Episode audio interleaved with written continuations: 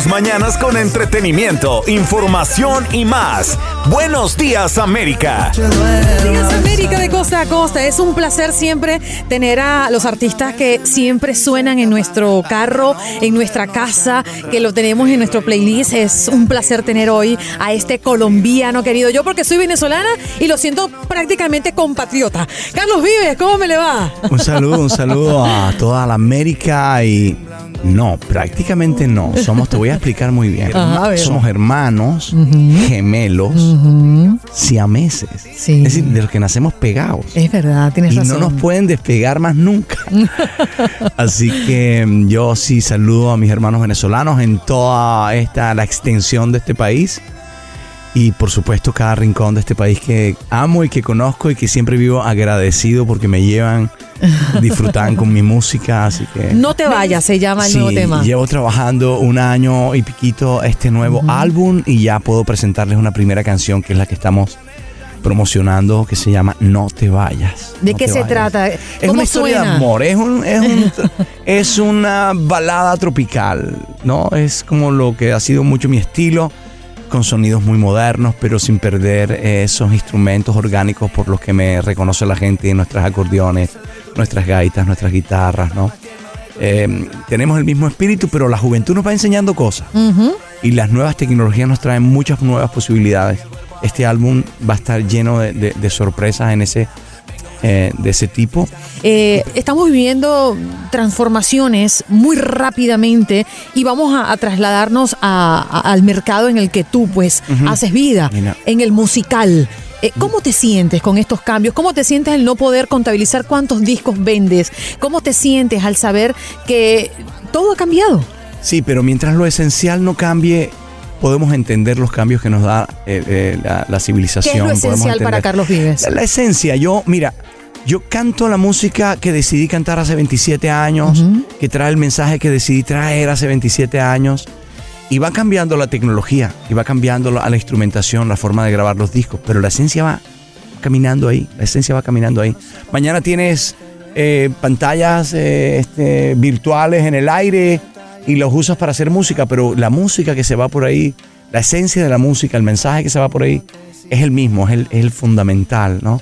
El que nos tiene conectados con nuestro corazón, con la gente, con el amor, con nuestra identidad, con nuestro territorio, con el cuidado de- del planeta. Tú sabes, eso no va a cambiar, todo lo contrario todo esto nuevo y todos estos cambios nuevos tienen que servirnos para decirle a los jóvenes, por ejemplo. Es decir, los jóvenes tienen que cultivarse, el joven tiene que aprender a leer, el joven tiene que ser bueno en matemáticas. El, joven no se lo puede dejar todo a las máquinas hoy. El joven tiene que salir a hacer ejercicio, el niño tiene que salir a correr, el niño tiene que jugar con la tierra, con el barro, el niño tiene que amar el aire, el niño, ¿me entiendes? Tiene que conocer de las plantas, tenemos que educar a nuestros hijos a sembrar, tenemos que, porque, porque porque si lo, lo- lo, eh, el, el avance de nuestra tecnología no sirve para hacernos mejores seres humanos, ¿me entiendes? Estamos perdidos. ¿Tú le adjudicas el éxito de tu carrera a esa misma esencia de la que me estás hablando? Yo he buscado eso, yo no, yo tengo mi compromiso como con la vida, con la gente. Yo soy un artista, bueno, al final todos trabajamos para la gente. Tú detrás de ese micrófono, el médico trabaja para la gente, el ingeniero de sonido está trabajando para que haya un sonido para que le llegue a la gente. Todos estamos pensando en la gente y eso no puede cambiar. ¿no? Tu vida por la música ha sido larga, ha sido prolongada para los que te hemos seguido. ¿Cuál es esa época dorada que viviste? Eh, ¿Cuál considerarías? No, to- to- to- todos los momentos son valiosos, hay momentos más hermosos, más difíciles. Hay cosas que me pasaron en la vida cuando llegué la primera vez a este país, por ejemplo, y se me abrieron las puertas y estuve nominado a la mayor cantidad de nominaciones de un Grammy, habiendo hecho mi música local, el cariño de llenar escenarios y las arenas en Nueva York, en Miami, ¿me entiendes? Como verme sorprendido por, por todo ese comienzo y esa época hermosa y que se ha mantenido a través del tiempo, aunque estuve como ocho años fuera, o sea que no, no olvida uno en la vida. Carlos, ¿y cuál ha sido ese momento más duro que has tenido que enfrentar? Los momentos más duros es cuando se rompe la familia. Mm. Sí, pero los momentos más duros eh, de la vida han sido cuando se rompe la familia. Esos momentos, haber vivido un poquito ese momento. ¿Y qué eh, recomendación nos emoción más das? Porque nosotros Ah. tenemos el alma partida en Ah. este momento los venezolanos, con tantas separaciones. Sí, sí, eso es lo más difícil. Por eso, por eso mi canción se llama No te vayas.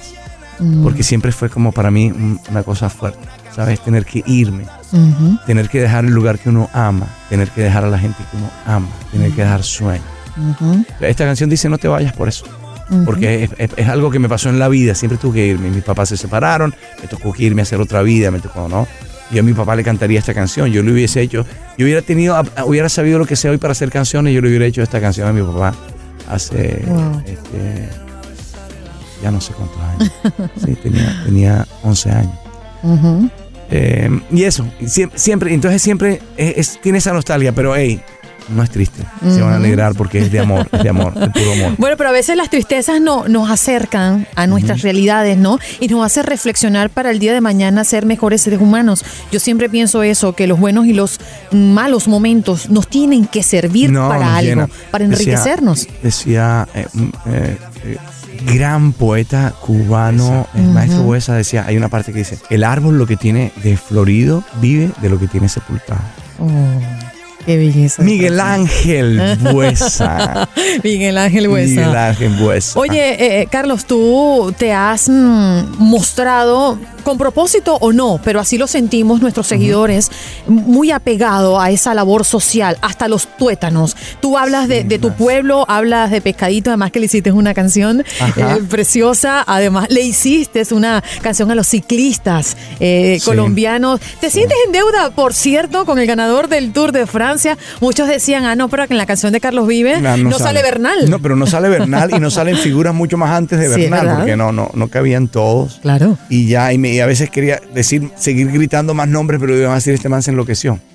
Eh, y sí me criticaron, sí me criticaron por eso, porque, porque es que la historia del ciclismo colombiano es tan Muy grande que no cabe en una canción. Por supuesto. Sí. Y recientemente también tienes eh, dentro de tus mm, propuestas muchas figuras, no solamente del mundo deportivo, sino artistas, periodistas involucrados. Bueno, vienen en el video de esta primera canción, No te vayas, es como te dije, es, es una historia para reírnos mucho, eh, pero también para aprender mucho, porque es un personaje que a pesar de que la vida le da todos esos golpes que le da en un solo día, es un man que no pierde la esperanza, no pierde la sonrisa, eh, no, eh, no pierde de vista el amor.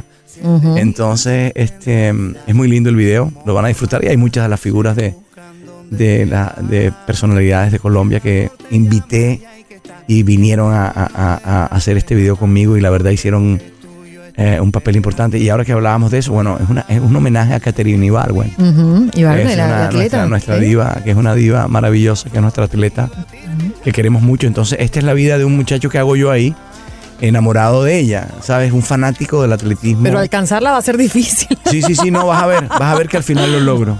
Qué bien. Vas a ver que al final lo Ok, logro. voy a ver esa historia. Estoy ansiosa por ver ese video. Te voy a hacer preguntas cortas para respuestas cortas. ¿Qué te divierte? Eh, me divierte eh, la gente divertida. ¿Qué te molesta profundamente? Ah, me molesta que no nos miremos a la cara. ¿Qué te ilusiona? Me ilusiona que nos conozcamos cada vez más. ¿Dónde quieres retirarte? No me quiero retirar. ¿Qué es lo más difícil para Carlos Vives? Lo más difícil para Carlos Vive es irme. Y una obra social que te haya sacado lágrimas. No, trabajar en mi territorio, eh, la tierra donde nace la música que hago, conocer la realidad de mucha de la gente nos hace llorar. Conocer eh, la generosidad de gente que nada tiene me hace llorar.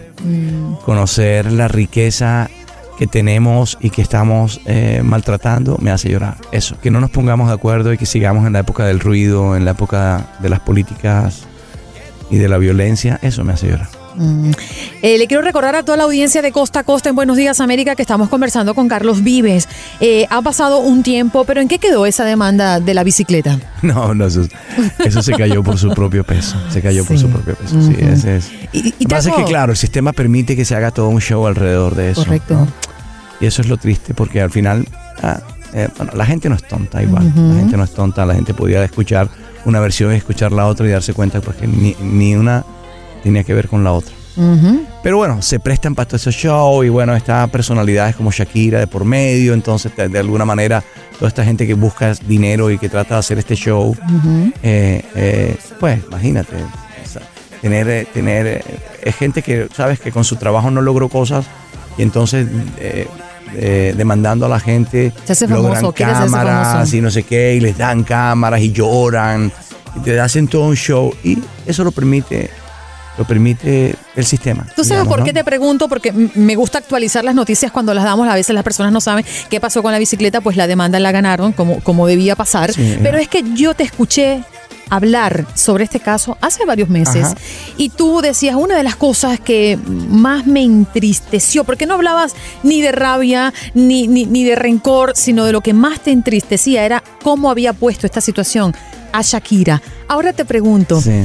Shakira viene, la vi en el estadio, en el, en el Super Bowl, y quería preguntarte, después de trabajar con ella, después de entender su filosofía, de conocerla como persona, como ser humano, ¿qué sintió Carlos Vives cuando vio a Shakira montada en el escenario del Super Sí. Bowl? Tengo que confesarles que no pude ver nada por trabajo, pero... Pero después la viste, me imagino, ¿o no? eh, no, no, no lo vi, pero, pero yo sé lo que hay ahí. Ajá. Yo sé lo que hay ahí, yo sé lo que, ah, eh, lo que viene siendo y, y es el furor de nuestra música latina, de la cultura latina en un país como este, como ha venido creciendo. Y es importante porque eso ayuda a que nos conozcan más, a que haya más confianza entre pueblos hermanos que han venido a unir su destino en este país. Es decir, que yo, yo creo que es lo natural que cada vez haya más confianza eh, de todos en un país como este. Y eso el arte lo logra. A veces la política va más dura la cosa, pero la música lo trae la cosa se va natural. Que cantaran y que bailaran música cartagenera de raíces nuestras. mm, La champeta, yo grabo champeta desde mis primeros discos. Pronto que ella escogiera la champeta para bailarla, Wow. que la compartiera con ellos. ¿Me entiendes? Es, son, son cosas que a ti te dan esperanza. La champeta lleva no sé cuántos años y cero apoyo, de cero apoyo, ¿me entiendes? Y tú, tú, tú, ya, tú hablas de, de ese estilo y muchas personas ya la reconocen porque Shakira se ha encargado Claro. de distribuirla en el mundo entero. Eso es importante. Pero las personas simplemente, sin saber que Zoe viene de Colombia, sin saber su nombre, yo que estuve allí y que escuché muchas reacciones con referencia al show de Shakira y de Jennifer López, decían, wow, eso que bailó Shakira, qué cosa tan buena, qué, qué rico se siente, wow, qué extraordinario se mueve. Y resulta que esta muchachita que tiene creo que son 19 años, es la maestra de Shakira Ajá. y es un fenómeno, es una claro, claro, máquina de baile. No, Y vas a Cartagena y vas a Barranquilla y vas a Santa Marta y vas a encontrar ah, que es una que es que eso es así allá. ¿sí?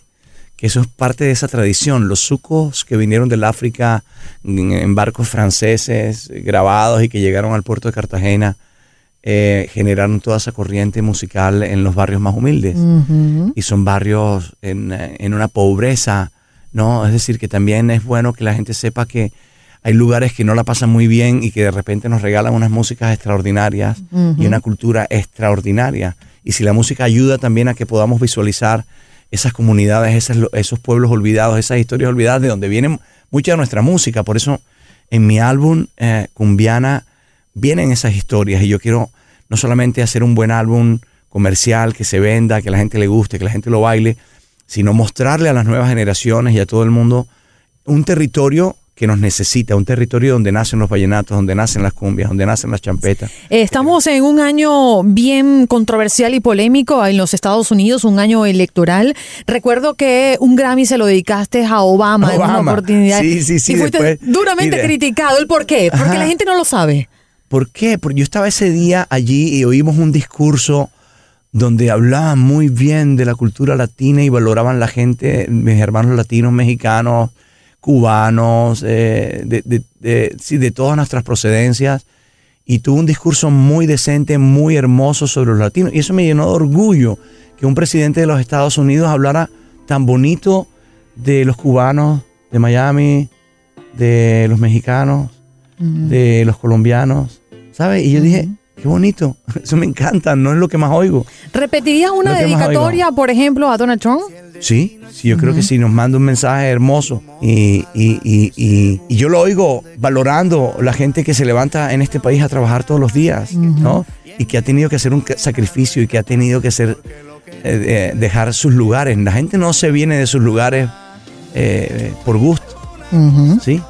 Eso Casi ya- todos por necesidad. casi todos por necesidad. Así y eso es. es. muy doloroso. Y que haya gente que venga a trabajar con amor y que tenga vocación de, de servicio y que venga a hacer todos los trabajos desde limpiar inodoros, ¿sí?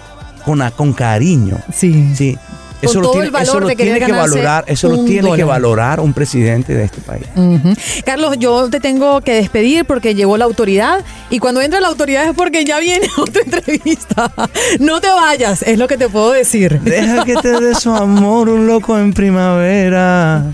Carlos Vives con nosotros. Un saludo a toda la audiencia de Buenos Días América. Buenos días América, gracias por el cariño que viva este país hermoso y, ustedes, créanme, son lo máximo.